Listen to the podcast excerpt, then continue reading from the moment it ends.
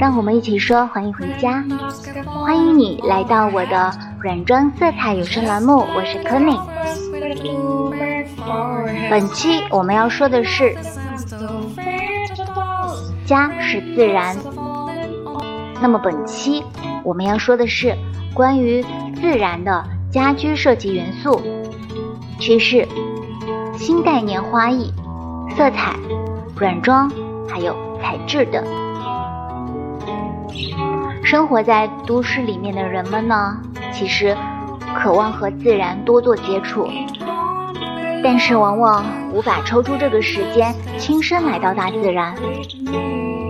从前呢，总是有一些文人雅士藏石造园，就好像是模拟了一个小的自然。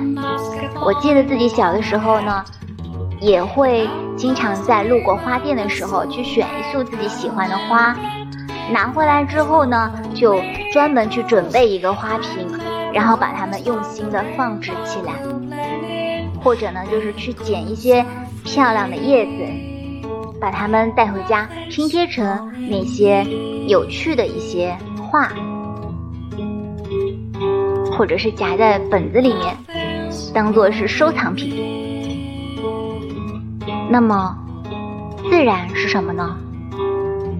其实从狭义上来看，自然可能就是绿色，是植物，是天空，是海洋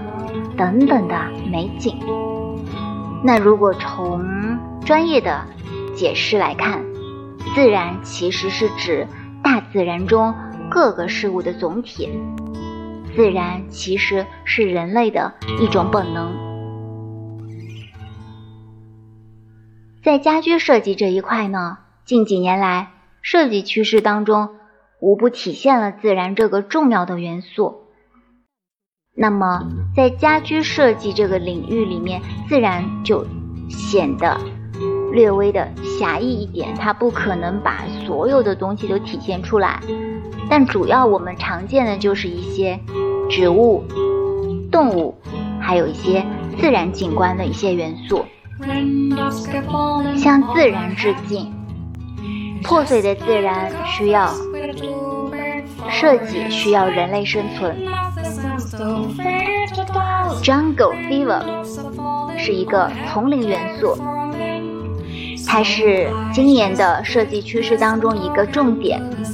无论是米兰设计展，还是巴黎的家居博览会，都向我们证明了这一点。大自然的千姿百态，为我们提供了不仅仅是自然的原来面貌，也为我们提供了生活的无限灵感。打破那些格子间、钢筋还有水泥，重新引入自然元素，让我们的家变得温润清静。我们先来看一下自然元素里面的 flora 植物元素，它从一个大片的一个绿叶的植物，变成了一种柔和的低语形式。让大自然成为了一个家具的形式，而动物呢？这个词来源于神话，是罗马地球和生育女神，罗马神法努斯以及相关的森林之神。本质上呢，强调了对自然的热情、激情、力量，还有生存意志。这些呢，都可以通过产品的一个质地来表达出来。我们看到的一些动物纹理，或者是一些皮革制品，就会给我们这些感受。那我们来看一些常见的动物元素的一些例子，比如说锦鲤。那说到锦鲤呢，我们就会想到日本的一个文化。这个锦鲤的元素，在家居设计界还是非常的受欢迎的。还有一个呢，就是变态植物，啊，不是这个蝴蝶，它是由毛毛虫变成的，这个过程呢就称为变态。而且很多人都认为，在动物王国里面，这个毛毛虫变成蝴蝶是一个非常迷人的一个状态。那有一些沙发就从这个过程上面去得到了灵感，设计成了一个圆润、一个曲线这么一个形状，或者是其他的一些灵感来体现它。还有水獭，水獭也是一个非常有趣的动物，它有非常强的一个适应环境的能力。那 otter 沙发就是受到这种。一个性质的启发，它可以在很多的那个家居空间里面都很好的去配合它周边的这么一个环境。那自然景观方面呢，我们也来举几个例子，比如说墨西哥的巨型水晶洞，那像它呢就是圆形的枝形吊灯的这个灵感来源，还有伊拉亚山，伊拉亚山它是。它是我们某个产品的一个床头板的一个曲线轮廓的灵感来源。那熟悉产品的设计师应该都知道。还有阿尔卑斯山，阿尔卑斯山呢，它这个图案也是被跟一些其他的产品相结合起来，比如说天鹅绒，还有比如说印度尼西亚最活跃的火山。嗯，有一些家居的一些设计，就比如说某个产品，它有一个高背的休闲椅，就体现了这个火山的一个力量，还有狂野。还有珊瑚礁，珊瑚礁呢，在中美洲可以说它是可以找到世界上最优秀的珊瑚礁。嗯，准确的、更具体的来说，应该是在伯利兹。那我们有一款镜子，就是受到它的灵感。还有我们熟悉的我们国家的黄山，黄山也是有设计师通过它来做了一些家具，一些比较有名的一些，比如说餐具柜或者是其他的一些柜体。那刚刚说到的是一些植物元素、动物元素，还有一些自然景观，它跟一些家具或者是其他产品相融合，在我们生活当中的一个体现。那么接下来我们说的是一个新概念——花艺。那花材易逝，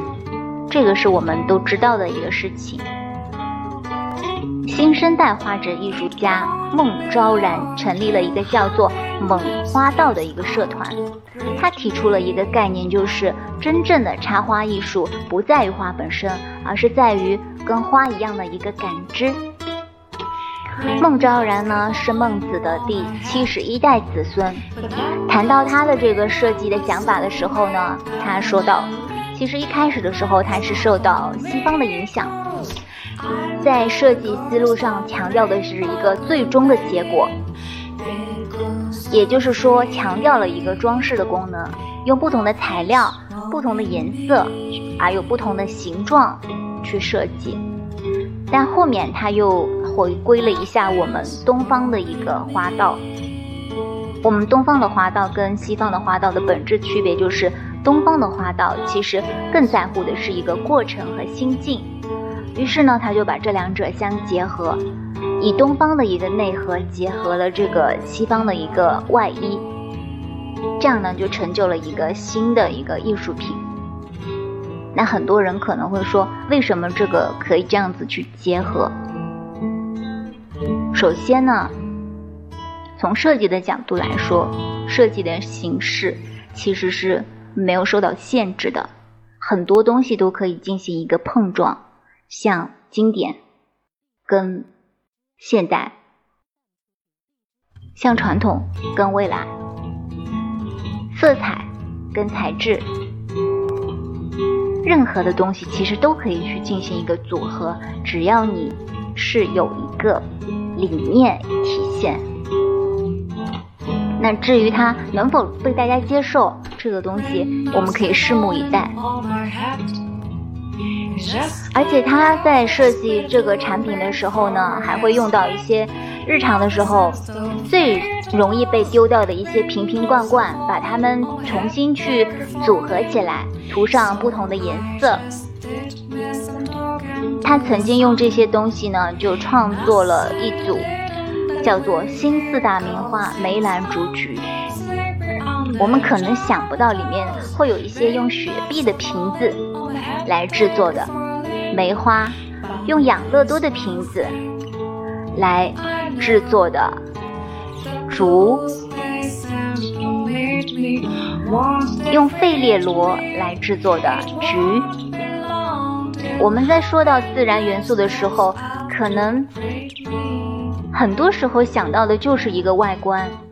但是其实像孟昭然他在做的这个事情呢，就是认识了自然的本质，它的形态，并且能够从我们日常生活当中的一些物品去做一个结合。这对于我们来说，其实也是一个启示，就是不要太关注外在的一种形式，而忘了你所要寻找的自然。它其实是。可以各种各样、千姿百态的，我们的家也是如此。接下来呢，我们来说一下自然系的色彩。色彩呢是一个强大的工具，这已经不是我们第一次说到这个话题了。因为我的软装课程可能不会像一些课本那样子，就是条条框框，然后按照。那种传统的思路去说，可能我们更多做的是一个灵感的一个发散。我们之前其实每一期最后都有一个灵感调色板，那因为这一期我们可能在这边说这个自然系色彩会提到多一点这种色彩方面的东西，所以嗯，本期就不单独再去设置这个灵感调色板这一块了。我们首先说到的自然系的色彩肯定是跟绿色有关的，因为，它是最明显的一个代表自然的颜色。绿色呢，就给人感觉放松、元气、生命力，还有清爽。那鲜活的。高饱和色彩与清爽自然的一个淡彩去结合，是近年来一个流行的一个家居风格，还有颜色的一个趋势。我们可以来举几个简单的例子，比如说草绿色与天空蓝去搭配，这是一个最明显的一个置身自然的一个色彩搭配了。用不同色调的。一些蓝色还有绿色去提亮，然后创造舒适、自由的一个清爽体验。然后用不同层次的蓝色，也可以去做一个这样一种搭配，可以营造一种海浪一样的一种波涛起伏的一种感觉。然后跟优雅的白色去搭配。就会有一种潜入海底、自由自在这种游泳的这种感觉。我们之前嗯有一期灵感调色板里面呢，就曾经提到过一个叶黄灵绿，不知道大家还有没有印象？那其实这个元素呢是非常适合来展现的一个自然元素的一个色彩搭配了。特别是会有一种热带风情，我们还可以用多乐士里面的对应的一些色彩来做出这个感觉。对应的呢，分别是八八 YY 七幺三八零，还有七零 YY 五二五三二，还有五零 GY 幺六三八三。还有二六 GB 零九二四七，嗯，接下来我们来说的是一个翡翠优雅。这个颜色，如果我们去了解呢，会发现它的意思和绿宝石、典雅、高贵有关。它是一种典雅、高贵的这么一个碧绿色。这个颜色介于青与绿之间，会让我们联想到宁静的湖水，绿中透蓝，或者是深邃的海洋，蓝中浮绿。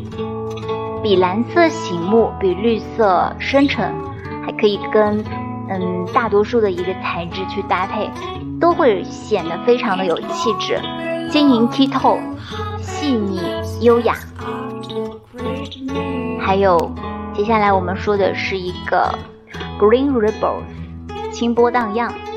这个颜色呢是隐隐绰绰的一个绿色光泽，像碧波一样在浮动，有一种超然脱俗的仙气，特别适合一些飘逸空灵的这么一种视觉空间。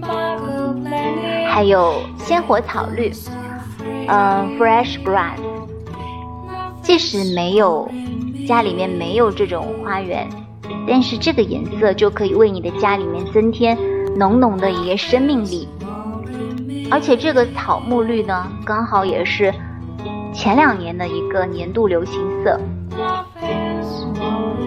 它既可以象征自然，又可以象征一个和谐，代表一个生长的能量，也是家居空间当中。非常百搭的一个中心色，而且不仅可以作为背景，还可以作为局部的一个点亮。那么还有薄荷绿，薄荷绿呢，它就像是一个萌芽、清爽、活泼，而且很复古，也是一个很有颜值的颜色。如果搭配的好的话呢，也是别有一番风味的。然后我们来说的是马卡龙色。马卡龙色它也是自然的一个色系，很多人可能会觉得马卡龙色应该是代表可爱呀、清新或者是童趣，但其实马卡龙色它也是一个代表春天里面万物复苏、一个生机的一个萌发这样一种感受。嗯，接下来我们来说一下软装和材质方面的东西。作为未来的设计师来说呢，其实不只是要会画图，更加是要给这个世界带来新鲜的视角，特别是你的想法。因为如果是画图的话，真的是有可能会被 AI 替代的，因为那些算法什么的这些东西都是可以被。替代的。那我们接着来说软装材质这一块吧。首先我们要说的是花团锦簇，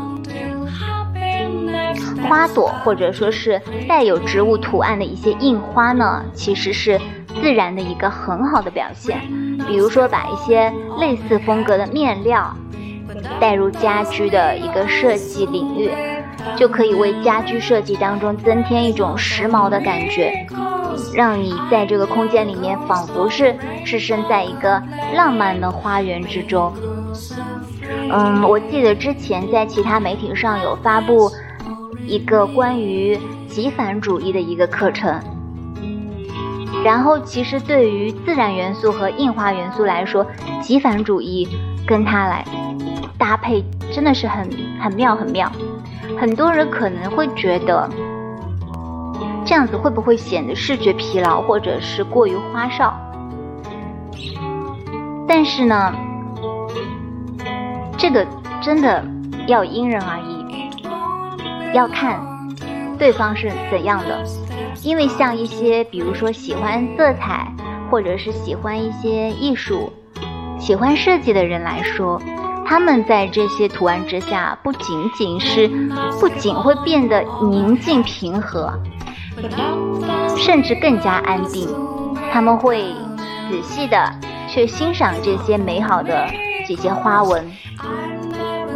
而这些美好的印花呢，往往可以形成一个非常强烈的一个个性对比风格。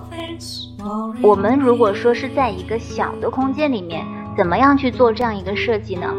比如说，我们一定要首先在项目最初的时候想好一个整体的一个设计思路，比如说什么地方要用什么元素，我们要创造一种色彩的一个关联，不能让这个家里面就是显得太分散，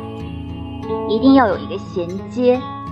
或者是要有一个相似的色调去给它进行串联，这样子才会让整体显得是和谐还有统一的。我们也要注意一个图案，还有一个尺寸的一个数量，这些呢都会产生一些变化，才能凸显出一个设计当中的个性。而且要非常注意细节，地毯啦、窗帘啦、墙壁啦、天花啦，不管是软硬方面，都要注意它要做到很精致，这样子才能更好的表现出这个花团锦簇的这么一个。极繁主义的这么一个空间，当然不是说花团锦簇只能和极繁主义去结合，它也可以和极简去结合，只是要看你自己怎么看而已。像这些花团锦簇，其实乍一看你会显得它觉得它很很突兀、很醒目，但其实它们。跟空间的这个适应环境的这个能力非常强，很快就会跟这个空间去融为一体，反而会开辟出一个生动的、一个令人兴奋的一个新的一个空间。嗯，那接下来我们说第二点就是绿植的家。当你的家里面被植物环绕，或者说当你抬头就能看到植物。当你抬头能看到一个小花园，那是很幸福的一件事情了。植物它是需要光还有水，那我们在家里面打造这个植物空间的时候，要特别注意到这个水还有这个阳光之间的一个和睦的一个相处。绿色呢，其实即使在一个水泥灰的空间里面，也会带动它的一种生机感。我们有很多时髦的植物可以选择，比如说虎皮兰，嗯，比如说还有黄金葛，黄金葛就是我们常就是常说的绿萝，还有龟背竹，还有翡翠珠，嗯，还有仙人掌，还有琴叶榕，还有鹤望兰，还有橡皮树，这些都是嗯。时下非常流行的这种时髦的植物的名单，然后下一个元素我们来说的是着眼自然。对于喜欢景观的人来说，落地窗真的是一个很好的一个选择。当然，前提条件是你你的窗外如果是很空旷的，有美景，然后非常好的采光，那就很合适。如果说窗外如果说没有那么好的这种其他的条件，那其实就没有说特别有必要去做这个落地窗了。设计不能全凭理性，当然也不能全凭感性，一定要把理性跟感性结合在一起。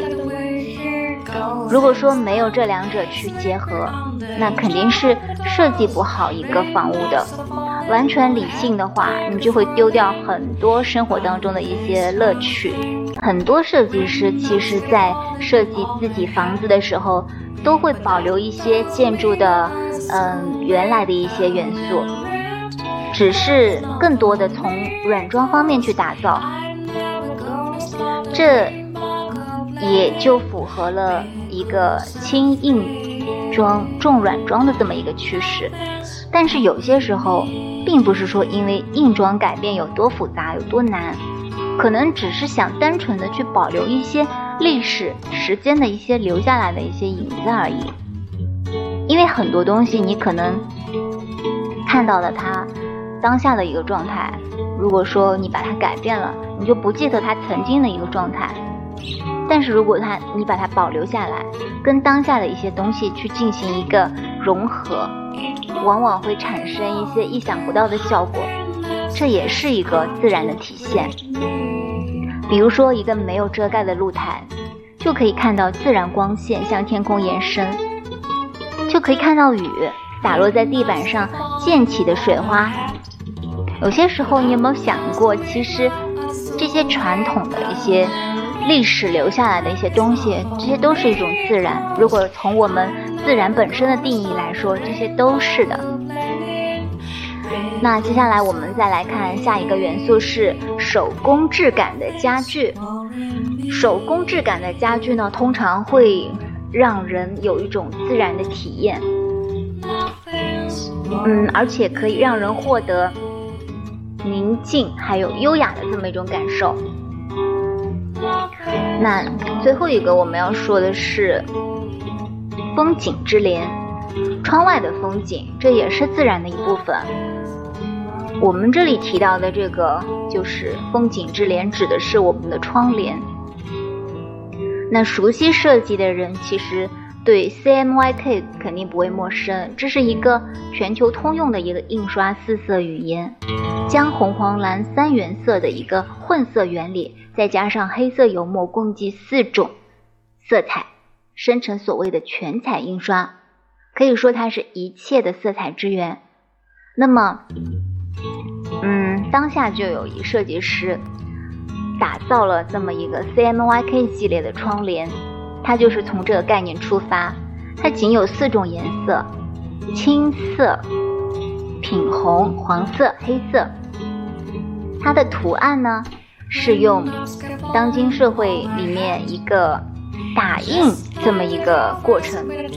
会产生废弃纸，可能会产生一些。嗯，在上面染上一些油墨，这些污渍什么的这些图案，他用这些元素来作为他的一个图案，他借鉴了一个纸质印刷的一个美学和图形的语言，来形成一种新奇的设计效果，还有迷人的韵律感，但同时呢，又透出一种微妙耐人寻味的一种视觉效果。他的设计师曾经解释到。他经常会思考怎么样将一些升级回收的概念应用到工作当中。比如说，把这些认为已经废弃的一些物品重新赋予价值。所以他的这个项目刚好就是用到一个环保的理念。这些窗帘的材质全部是由百分之百再生聚酯制成的。这些都是由废旧塑料瓶制成，它摸上去呢，有点类似像那种驱沙的特征，有点像亚光的一个砂纸。这样子呢，不仅让一些废旧物品它产生了一个新的生命，同时呢，也给我们展现了更加美好的自然。好了，本期的内容呢，就到这里了。我给大家梳理一下本期的内容吧。